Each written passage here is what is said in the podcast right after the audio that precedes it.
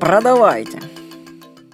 Чтобы у тебя были деньги, нужно что-то продавать.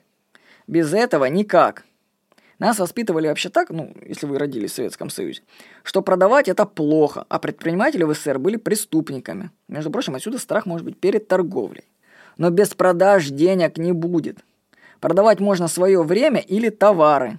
Большинство людей продает свое время, размещая свои тела в офисах. Вообще, я скажу, что это мало чем отличается от проституции на самом-то деле. А проститутки, я вам скажу, в отличие от офисных сотрудников, доставляют клиентам удовольствие. Они продают свои тела напрямую. Это, кстати, на мой взгляд, не так плохо, как может казаться. Многие люди занимаются проституцией в офисах. Ну, не в том смысле, что они там оказывают сексуальные услуги, а в том смысле, что они продают свои тела за время, понимаете?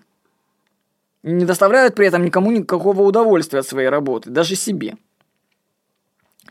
Продавать время своей жизни невыгодно, потому что оно ресурс конечный.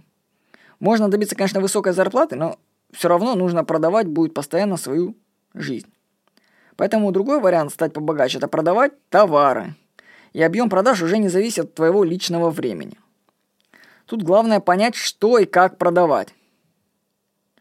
Потому что многие бизнесы по продажам ну, бывают невыгодные. Вот когда я писал эту заметку, у меня у знакомых был продуктовый магазин в станице Краснодарском крае, так он им давал всю прибыль в 15 тысяч рублей. На мой взгляд, бессмысленное занятие этим заниматься.